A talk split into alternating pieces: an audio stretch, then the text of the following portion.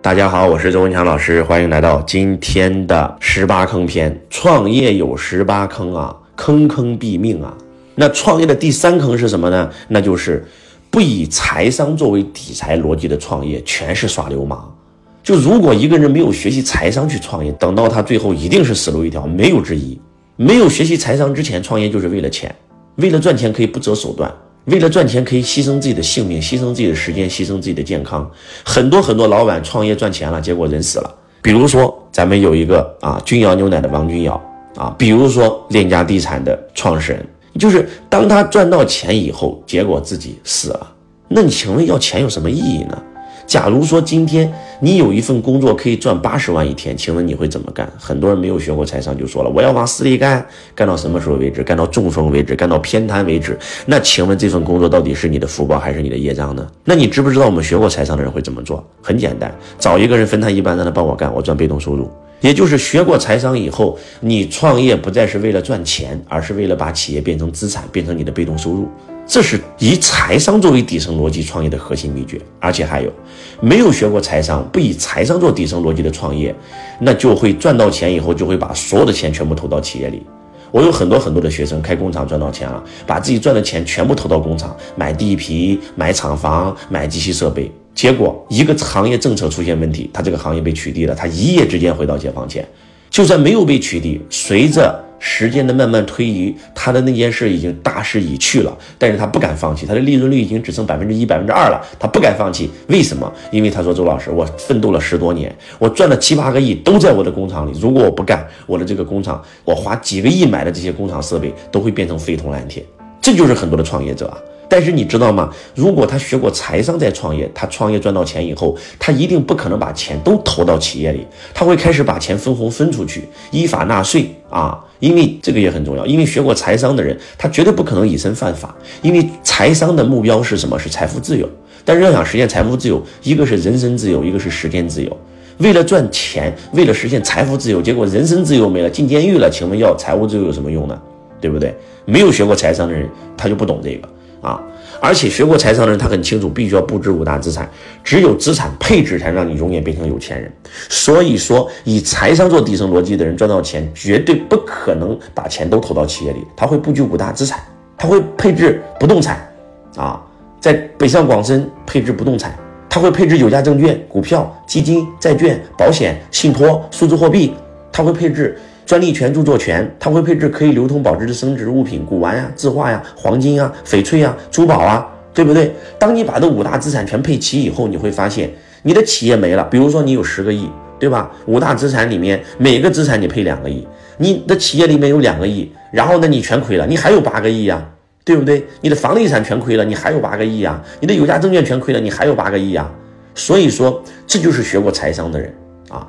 而且很多人都明白创业是有风险的，我们创业一定不可能说不吃官司。你们去看一看华为每年要打多少官司，你们去看看腾讯这样的大公司每年有多少官司，很正常，你知道吧？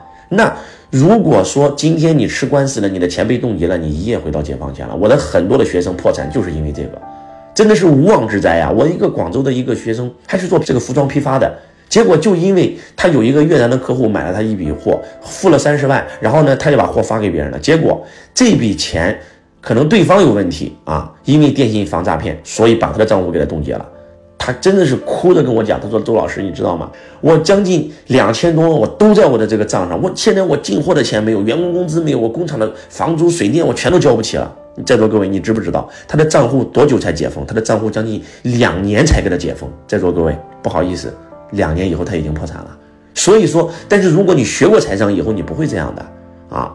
为什么呢？因为你绝对不可能把鸡蛋放到一个篮子里，你可能会配置一些增额终身寿的保单，你可能配置一些实物黄金，你可能配置一些数字货币，你可能配置一些这个信托，这些都是有防火墙作用的资产，对吧？如果说你所有的资产都在银行账户里面，都买了银行理财，或者买那种这种分红险、年金险，都属于金融资产，或者说都买的是股票、证券，或者都是房子、车子，或者就在公司的公户，你一旦被冻结，一旦有官司，你有可能连请律师的钱都没有了，你知道吗？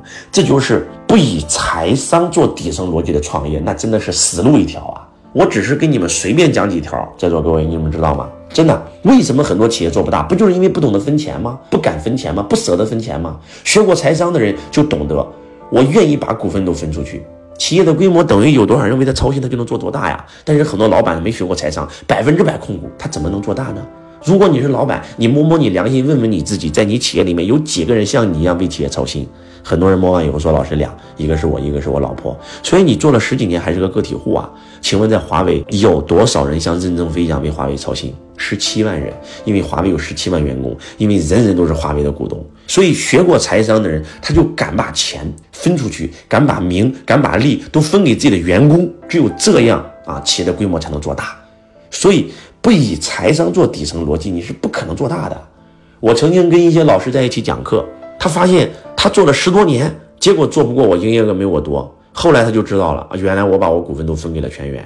他很诧异，他说：“兄弟，你格局太大了。”我说：“不是我格局大呀，其实我格局很小，我这样做就是为了自己。”他你怎么这么说呢？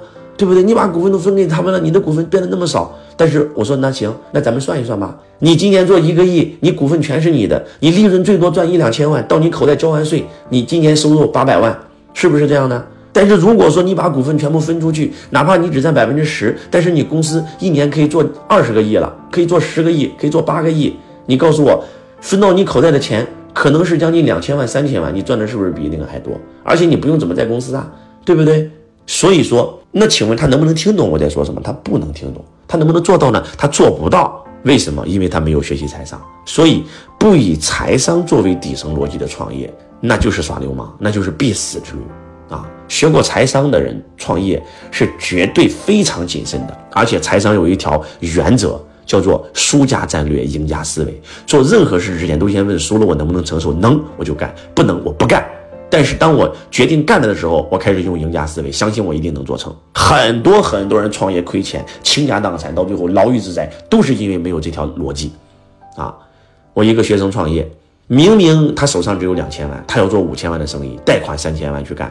如果他学过财商，他就问自己：如果亏了，我能不能承受？如果亏了，他要负债三千万，他能承受吗？你告诉我，对不对？如果说学过财商，我宁可拿一千万去做一件小的事儿，亏了我还有一千万，我绝对不可能去。对吧？去借款，去贷款，很多人不就是因为这样，所以才会亏钱吗？啊，自己明明只有几十万，要做几百万、几千万的生意，所以呀，真的要学习财商啊！这是创业的第三个坑。希望学习周老师的创业心智训练营，跟周老师一起学会创业吧。我是周文强老师，我爱你如同爱自己。